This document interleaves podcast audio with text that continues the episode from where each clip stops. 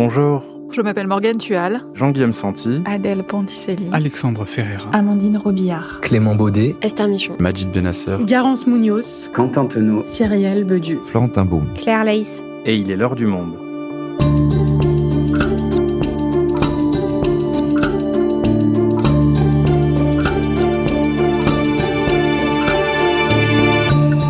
Aujourd'hui, pas de guerre en Ukraine, pas de crise climatique, ni même de Covid-19. Avant de partir en vacances, on vous a préparé un épisode un peu spécial. Et pour l'occasion, on inverse les rôles, ce n'est pas nous qui allons poser les questions. Mais bien vous, et avec l'équipe de l'heure du monde, on va tenter d'y répondre. À la suite de notre appel dans les épisodes précédents, vous avez été très nombreux à nous interroger sur la fabrication du podcast, avec beaucoup de petits mots gentils qui nous ont beaucoup touchés, mais surtout des questions très précises. Comment on choisit les sujets Combien de personnes travaillent sur un épisode D'où viennent les musiques? Eh bien promis, dans cet épisode Making of, on vous dit tout. Mais avant, une petite surprise, on vous invite chez nous, dans les coulisses de l'heure du monde. Et c'est Claire Lays qui sera votre guide.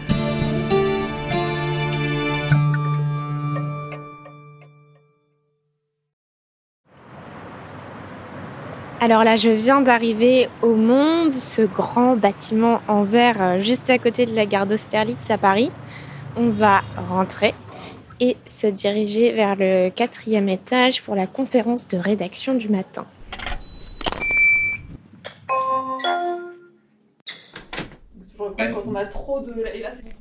Tous les matins, on commence par cette réunion de 30 minutes.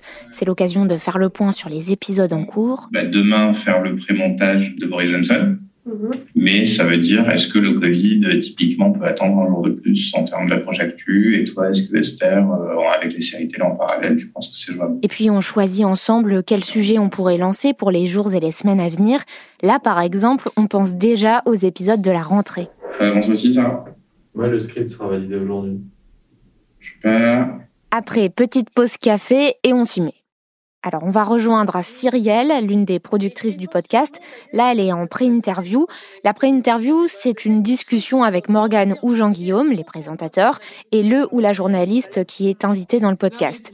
Parce qu'avant d'enregistrer un épisode, on demande au journaliste de nous raconter son reportage ou son enquête, et on lui pose plein de questions pour savoir comment on va structurer le podcast. Moi, je crois que cette série, elle a du succès parce que c'est une série psychologique. C'est pas une série sur l'argent. Celle que vous entendez là, c'est Raphaël Baquet, grand reporter au Monde.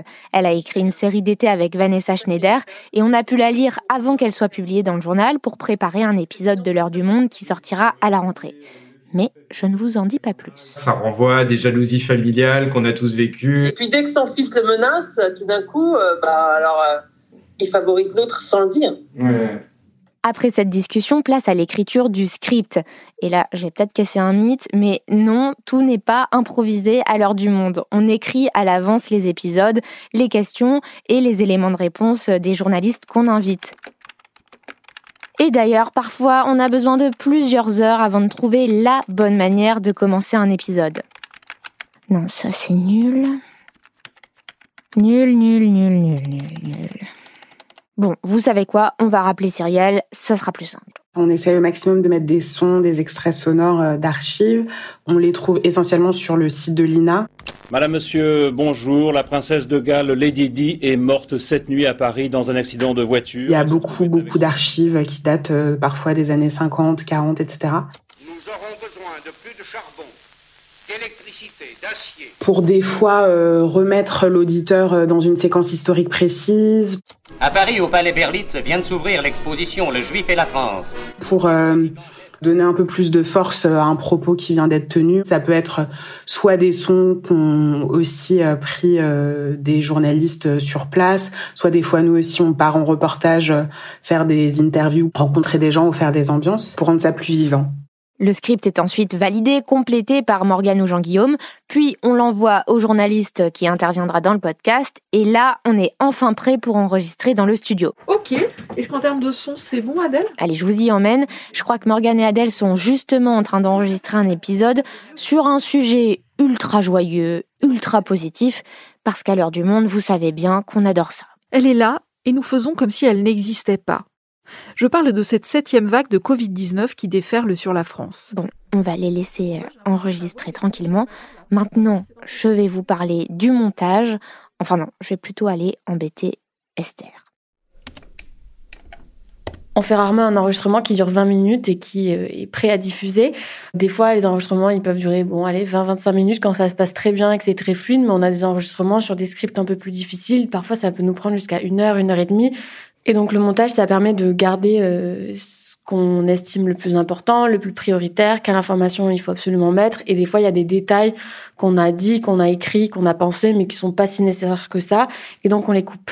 Et le montage, ça permet aussi d'enlever des hésitations euh, des journalistes, parce que quand on parle, on a tous des tics de langage. Par exemple, là... Euh, que Netflix a récupéré, coproduit, et l'a fait... Donc là, on se dit, bon, c'est une phrase euh, normale, mais en fait, par exemple, il y a eu une toute petite hésitation de la journaliste avant. que Netflix a récupéré, coproduit. Et donc là, avec le travail de montage, on nettoie un peu et donc on enlève la petite hésitation pour que ça donne. Ça a récupéré, coproduit. Et voilà. On n'a pas tous les mêmes rythmes de montage, mais on peut dire que monter un épisode, ça prend entre quelques heures. Mais il y a des épisodes qui sont un peu plus ambitieux, avec par exemple beaucoup de témoignages, d'archives entremêlées avec les réponses des journalistes. Et ça, ça peut prendre un jour et demi de montage, deux jours, voire un peu plus. Et puis parfois le montage ne dure que quelques heures parce qu'on est tout simplement pressé par le temps. Toi par exemple, il y a quelques semaines, tu t'es occupé euh, d'un épisode sur Elisabeth Borne. Est-ce que tu peux nous en parler? Oui, c'est un bon exemple. Euh, quand Elisabeth Borne a été nommée première ministre, c'était le 16 mai et on l'a su aux alentours de 18h30. Donc nous, on a fait un enregistrement avec la journaliste Françoise Fressos dans la foulée et l'objectif pour nous, c'était de monter le plus vite possible pour que l'épisode soit diffusé dès le lendemain matin sur Spotify. Donc concrètement, on a monté vite et on a terminé bien après minuit, mais euh, l'épisode était là euh, le lendemain. Et cet exemple de l'épisode euh, de la nomination d'Elisabeth Borne, c'est pas un cas isolé. Cette année, il y a eu d'autres mêmes cas de figure avec le déclenchement de la guerre en Ukraine, l'élection présidentielle. En fait, toutes ces actus, elles nécessitent qu'on ait absolument un épisode sur le sujet le lendemain. Donc oui, on travaille tard, plus tard que d'habitude pour publier le lendemain. Mais ça, euh, tous les journalistes euh, le font. C'est pas réservé du tout qu'au podcast et heureusement, ça n'arrive pas non plus tous les jours. Voilà, vous savez tout ou presque sur l'heure du monde. Je vous laisse et comme on dit, à vous les studios. Non, je, rigole. Hein. Plus personne ne dit ça depuis 1992 au moins. Après cette petite virée dans les coulisses de l'heure du monde, on va maintenant répondre aux questions que vous nous avez envoyées par email. Et avec nous, autour de la table, Adèle Ponticelli, productrice, et Majid Benasser, le premier étudiant en alternance de l'histoire de l'heure du monde. Salut Adèle, salut Majid. Salut. Salut, salut. Alors le studio est petit, on ne peut pas faire rentrer toute l'équipe, mais justement, on va commencer par vous parler de l'organisation de notre service pour répondre à cette question envoyée par Célestine. Je la lis. Les mêmes noms reviennent toujours pour chaque épisode, mais j'aimerais savoir qui sont les personnes impliquées dans le podcast, combien êtes-vous, quels sont vos métiers? Ça, c'est peut-être une question pour Adèle. Alors, je vais expliquer ce qu'est le rôle de productrice. Donc, déjà, on est plusieurs à être producteur, productrice. Vous avez pu entendre toute cette saison Cyrielle, Jeanne, Clément, Majid, Esther, Claire, Garance et moi.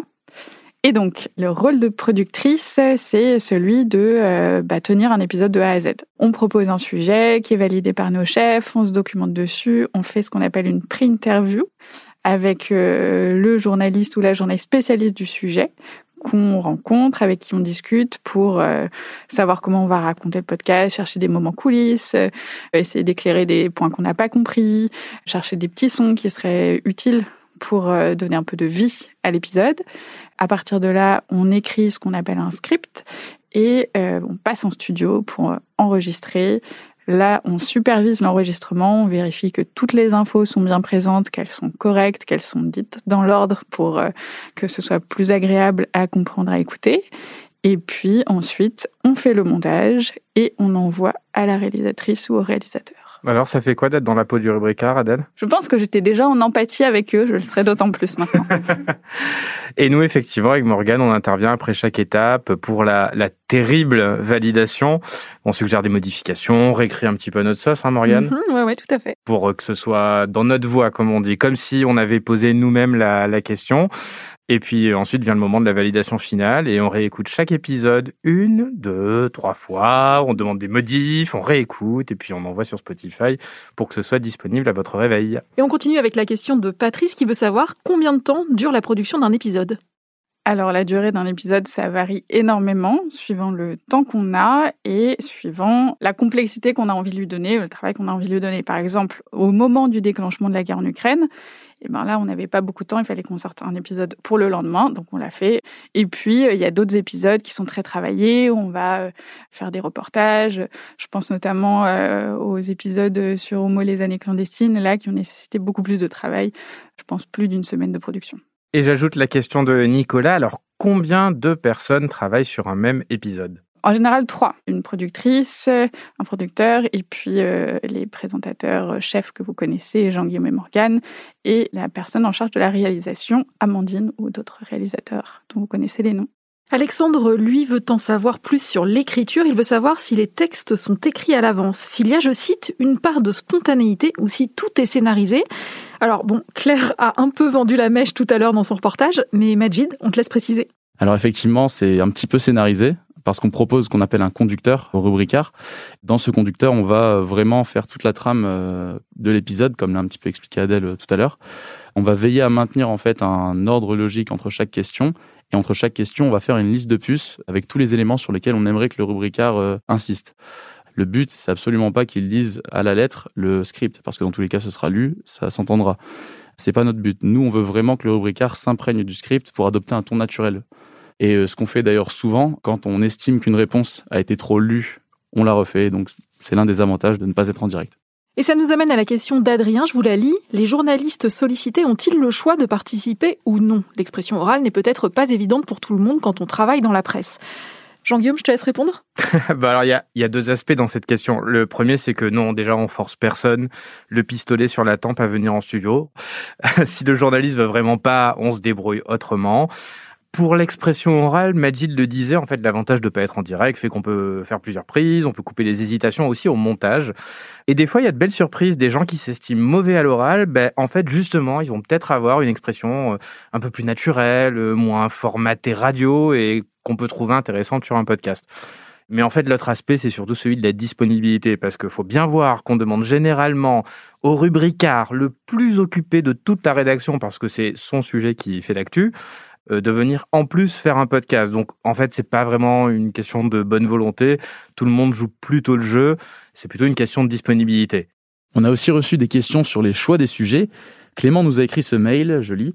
La plupart du temps, vous vous appuyez sur un article du Monde déjà publié. Est-ce que lors de la préparation de l'article écrit, il est déjà prévu que vous en fassiez un podcast? Ou s'agit-il d'un choix a posteriori parce que vous trouvez que l'article s'y prête bien? Morgane?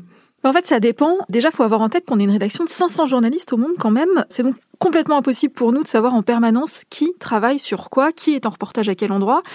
Mais en fait, on va passer beaucoup de temps, notamment euh, Jean-Guillaume et moi, à essayer de savoir ça, justement, ce que sont en train de faire les journalistes. Et pour ça, on assiste à des conférences de rédaction, on discute beaucoup avec les chefs des différents services du monde. Et puis, euh, parfois, quand on vient d'enregistrer un épisode avec un journaliste, eh ben, on aime bien lui demander s'il a des gros sujets en cours qui pourraient potentiellement nous intéresser pour un futur podcast. Parfois, ça va être publié des mois plus tard. Et ça, bah, ça nous permet parfois de bien anticiper. Et ça, c'est super parce qu'en fait, ça nous permet de demander aux journalistes de prendre des sons, par exemple, pendant son reportage. Et vous l'avez sans doute remarqué, bah, ça, ça enrichit vraiment un épisode. Alors, Maintenant, l'anticipation, c'est difficile aussi parce que souvent les journalistes, en fait, ils bouclent leur article assez peu de temps avant la publication. Et donc, nous, quand on vient les voir trop tôt, eh bien, en fait, ils nous disent qu'ils n'ont rien à nous dire parce qu'ils n'ont pas encore assez fouillé le sujet. C'est normal. Et donc, nous, on ne peut pas lancer sans eux la production d'un épisode, bien entendu. Et puis, ben, parfois, on découvre des articles au moment de leur publication. On trouve ça génial. Et si on considère que le sujet aura toujours un intérêt le temps qu'on produise un épisode, donc une semaine plus tard, par exemple, alors on s'y met. Deuxième question intéressante sur ce thème-là, elle nous vient d'un autre Adrien avec un H. Il nous demande comment décidez-vous des sujets traités? Les actualités importantes comme l'élection présidentielle paraissent des choix évidents, mais parfois des sujets sont plus originaux comme la série The Wire, qui est ma série préférée. Alors, comment choisissez-vous? Est-ce que ce sont directement Morgane et Jean-Guillaume qui décident? Alors non, donc on trouve pas tout seul avec Morgan les idées de 220 épisodes par an, on aimerait bien. Euh, tous les producteurs participent au quotidien, à la réunion, ils nous pitchent des idées de sujets, comme on dit. Et puis, bah, on en discute euh, tous ensemble. Est-ce que le sujet fera un, bon podcast? Parfois, un super article, ça fait pas forcément un bon podcast. Et donc, après la discussion collective, oui, Morgan et moi, on tranche sur euh, est-ce qu'on lance l'épisode ou pas. Après, sur les différents types de sujets, et, Adrien l'a remarqué là, des fois on fait des sujets très actus, parfois hyper chauds, comme euh, le soir de l'élection présidentielle ou le lendemain d'un événement euh, très fort en actualité. On est avant tout un podcast d'actualité, donc c'est important de donner des clés de compréhension sur les grands sujets qui occupent et qui intéressent nos auditeurs. Mais un podcast d'actu, c'est aussi euh, tout un tas de respirations qu'on a envie d'apporter. Euh, on va être honnête, vous vous lasseriez sans doute vite un peu de nous si on faisait euh, que de l'Ukraine, de la présidentielle ou du Covid, et je pense qu'on se lasserait aussi d'ailleurs. donc on va tout le temps chercher des pépites dans ce qui est publié dans le monde, des articles qui sont pas forcément dans l'actualité immédiate, mais qui sont tout aussi importants, comme celui sur la sécheresse que Claire a fait avec toi, Morgane, récemment. Celui que tu as fait, Majid, aussi sur le syndrome de la Havane, c'est pas de l'actualité hyper brûlante, mais c'est un sujet qui est passionnant. Puis des fois, on se fait plaisir avec des sujets comme celui sur le roller derby ou des portraits d'artistes pop comme Dua Lipa, Burna Boy, Lil Nas X. Tout ça pour vous apporter aussi euh, d'autres sujets que sur de l'actualité hyper brûlante. Clément, qui a apparemment beaucoup aimé l'épisode sur le métavers, nous demande aussi prévoyez-vous de refaire des épisodes similaires à celui du métavers? En effet, le style était différent et semblait plus personnel, ce que j'ai trouvé particulièrement intéressant. bah merci beaucoup, je suis contente que ça vous plaise. Oui, en effet, on garde la possibilité de faire des épisodes hors format quand c'est pertinent. On a un format de base qui est celui que vous aimez retrouver tous les jours, en tout cas j'espère, c'est un échange entre deux journalistes du monde, et ça c'est vraiment la promesse éditoriale de l'heure du monde et on n'a pas prévu de la changer. En revanche, pour certains sujets, on considère que c'est pas la manière idéale de les traiter. C'était le cas pour le métavers par exemple, on trouvait que c'était plus pertinent de créer une sorte d'exploration à la première personne du métavers qu'un question-réponse qui aurait pas très bien fonctionné selon l'aveu même des journalistes spécialistes en fait euh, dans la rédaction euh, de ce sujet-là. Et puis c'est arrivé ben, plusieurs fois, hein. vous l'avez sans doute entendu au cours de l'année, qu'on fasse des formats euh, différents. Par exemple, on voulait raconter la guerre en Ukraine vue par les Ukrainiens et pas par un journaliste du Monde. Ben, évidemment, là, ça imposait de sortir du format habituel. On a dû pour ça trouver des Ukrainiens francophones à qui on a demandé de nous envoyer des notes vocales au fil de leur journée. Et à la fin, on a tissé un épisode où on entend quasiment que leur voix. Quand le sujet l'impose, quand ça a du sens éditorialement, eh ben on peut changer de format, on l'a fait et on le refera. Et on passe à une question de Nicolas qui est très curieux. Sa question est quel est l'épisode qui a été le plus compliqué à mettre en œuvre? Adèle pour ma part, c'est l'épisode de Pétain, Vichy et les Juifs. le fameux. Les leçons de l'histoire, voilà, le fameux. Et euh, c'était un sujet qui me tenait euh, vraiment à cœur pour montrer l'instrumentalisation de, de l'histoire euh, par l'extrême droite et notamment Éric Zemmour. Et en fait, le problème, c'est qu'il n'y avait pas de journaliste qui avait traité spécifiquement ce sujet dans la maison. Et euh, donc, je me suis lancée dans un grand travail euh, sans journaliste, euh, à collecter des interviews qui avaient été faites par ailleurs, à écouter des conférences et à tisser une narration à partir de tout ça. Et ça a été un peu énorme. et au final, je suis très contente d'avoir fait cet épisode. Et on termine cette première série de questions avec le message de Calista qui a 8 ans et demi. Ma maman écoute souvent avec moi l'heure du monde. J'aimerais beaucoup qu'il y ait un l'heure du monde pour les enfants parce que je ne comprends pas toujours tout. Jean-Guillaume. Vraiment une question super mignonne de Calista. Bah, c'est vrai que nos podcasts, ils s'adressent effectivement peut-être à un public un peu plus âgé que toi, Calista, mais on va y songer. C'est vrai que l'heure des kids, ça pourrait être super cool à faire. Après, même si tu es encore un peu jeune, Calista, on a envie de te conseiller d'aller voir d'autres choses que le monde fait euh, pour les plus jeunes, notamment notre euh, super équipe Snapchat et TikTok, que j'ai eu d'ailleurs l'honneur de chapeauter il y a quelques années avant que j'arrive à l'heure du monde. Et alors, tous les jours, ils font des TikTok et des stories sur Snap qui simplifient encore plus les choses que dans notre podcast et qui expliquent euh, l'actualité compliquée hyper simplement. Donc, n'hésite pas à aller les suivre, ils sont vraiment super.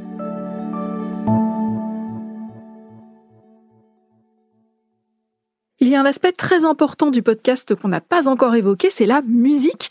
Cyril nous a envoyé une question, je vous la lis. D'où vient la musique originale? Comment est fait le mixage des voix et des extraits sonores? Est-ce une partie réalisée par une personne en particulier? Eh bien oui, ce travail, c'est celui des réalisateurs. Ils sont plusieurs à travailler pour l'heure du monde. Chacun a en charge un épisode. Il y a Florentin, Quentin, Alexandre ou encore Mathieu. Et Claire est allée voir celle qui est là depuis le lancement du podcast, Amandine Robillard. Elle est à la fois réalisatrice et compositrice. Je viens d'arriver chez Amandine et il n'y a pas de doute, je me trouve bien chez une compositrice. Au mur, il n'y a pas de tableau mais des guitares et puis sur son bureau, tout l'attirail nécessaire pour créer de la musique. J'ai mon ordinateur avec euh, ma carte son et mes enceintes et j'ai beaucoup d'instruments autour à dispo, ce qui est très pratique j'ai des synthés, des guitares, des contrebasse, violoncelle, voilà. En ce moment, Amandine est en train de créer le nouveau générique de l'heure du monde que vous découvrirez à la rentrée. Et depuis le lancement du podcast, c'est elle qui imagine l'environnement sonore de l'heure du monde, notamment les musiques qui apparaissent tout au long des épisodes. Elle nous explique sa mission. Faire en sorte que la musique serve le propos, qu'elle souligne un passage en particulier sans qu'elle prenne trop de place euh, pour faire en sorte que les, les, auditeurs et auditrices puissent vraiment se focus sur la voix et pas sur la musique.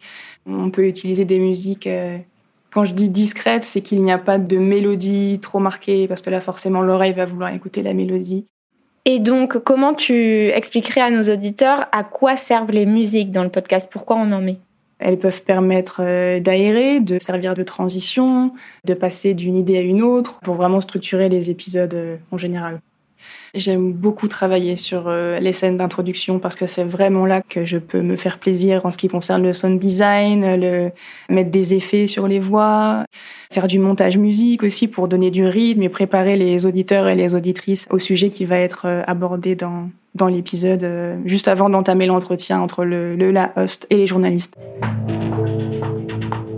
Donc là, on est devant une session de composition musicale d'une des musiques de l'épisode Métavers qui est sorti récemment. Pour cette musique-là, je me suis surtout basée sur des synthétiseurs analogiques que j'ai à la maison. Par exemple, j'ai ce son-là qui m'a beaucoup plu euh, quand j'ai fait ma recherche de son sur le synthé.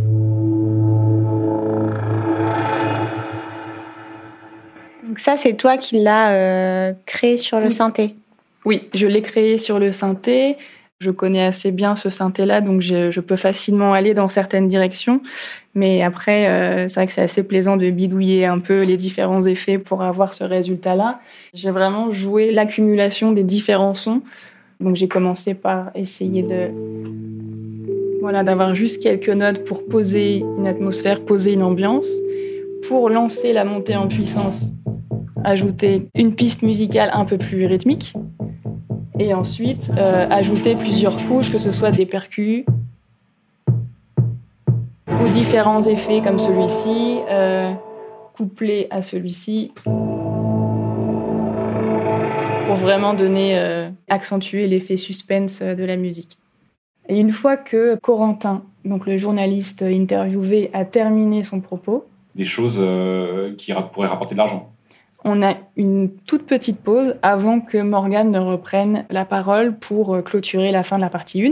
Il n'y aurait donc rien de neuf. C'est vraiment pendant cette pause-là que j'ai choisi de commencer à accumuler les différentes couches musicales pour avoir la montée en puissance que souhaitait Morgane. Des choses euh, qui pourraient rapporter de l'argent. Il n'y aurait donc rien de neuf. Et pourtant, si on écoute des gens comme Mark Zuckerberg, le métavers, c'est bien plus que ça.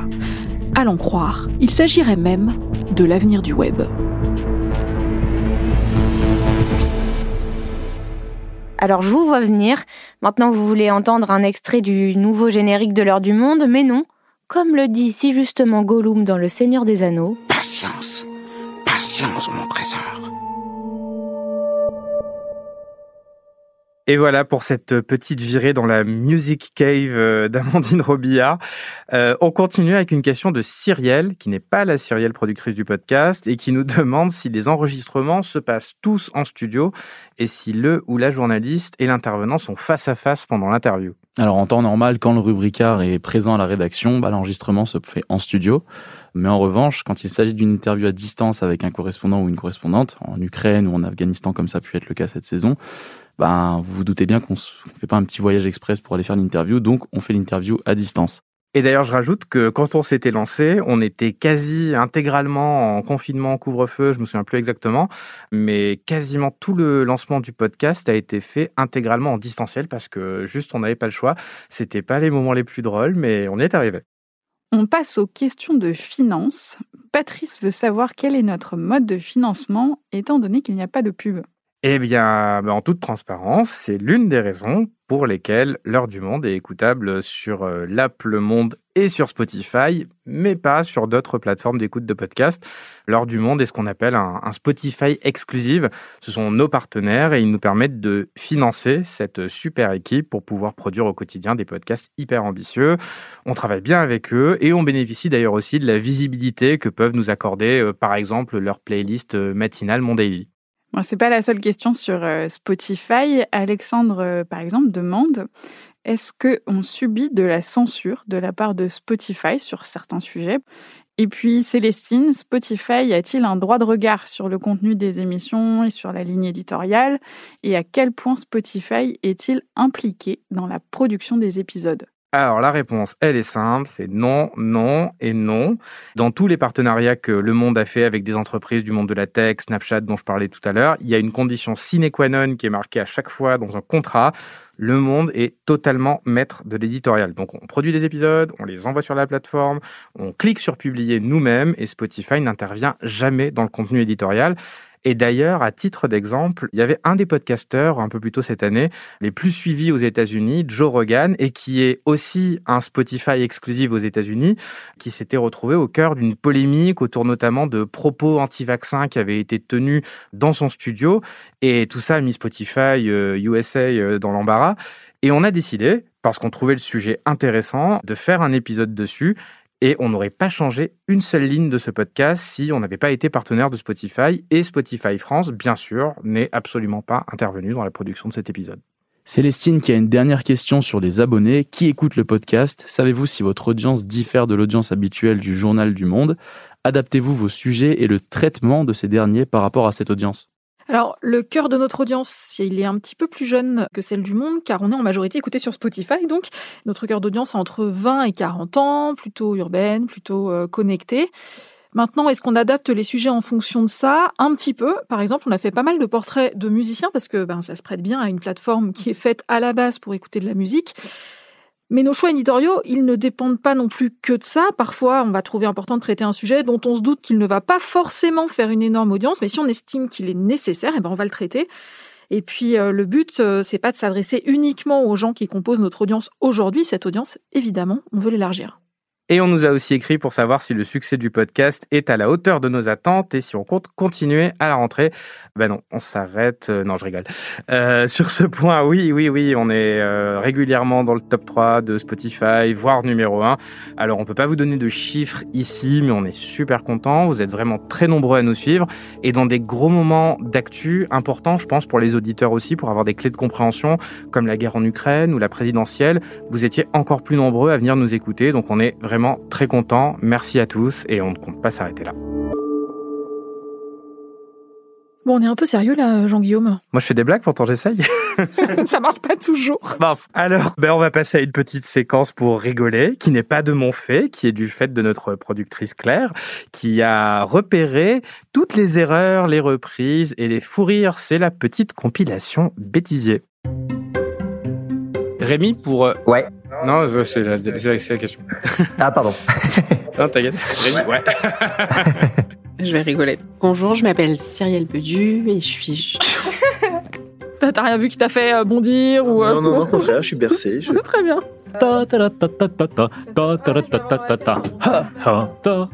Et puis Ardel là-bas qui essaie de se dire mais ça va pas être possible, on va avoir trois heures de n'importe quoi, de bruits divers et variés. ah oui, on est mal. Allez, c'est parti. Marie, tu nous parlais tout à l'heure de la transformation du paysage de la boutonne à cause de ces... Non, c'est chiant, sécheresse. Ah ouais, ouais, absolument, on peut l'enlever. On peut, absolument, absolument. Absolument, absolument. Absolument. Absolument, absolument. Absolument. Je m'appelle Esther Michon et tu t'appelles Claire Lace. Ouais. Ça a des rapports avec les chips? Merci William. Merci Guillaume. C'est pas Guillaume. Merci Marie. Tu peux me dire merci. Voilà, c'est très scripté hein, nos, nos histoires. merci Delphine, merci Florence. Merci Morgane. C'était génial. Ça m'a beaucoup amusé. Youpia, youpi, youpia. Voilà pour cette séquence bêtisier. Bon, ben, ce serait pas l'heure d'envoyer le générique. Là, tu sais, Morgane, normalement, quand on arrive à la fin de l'épisode, il y a la petite musique qui commence à monter. Amandine, est-ce que t'es là? Tu peux nous envoyer la zik? Ah, ça y est, le petit prix. Mais du coup, il n'y avait pas du tout Amandine. Moi, je suis gênée, là. C'est faux, c'est faux, on vous ment. Fake news. Ah, ça y est, le petit piano arrive. C'est donc le moment où on se dit merci. Merci Jean-Guillaume, merci Majid, merci Adèle. Merci, Morgane. Merci Morgane.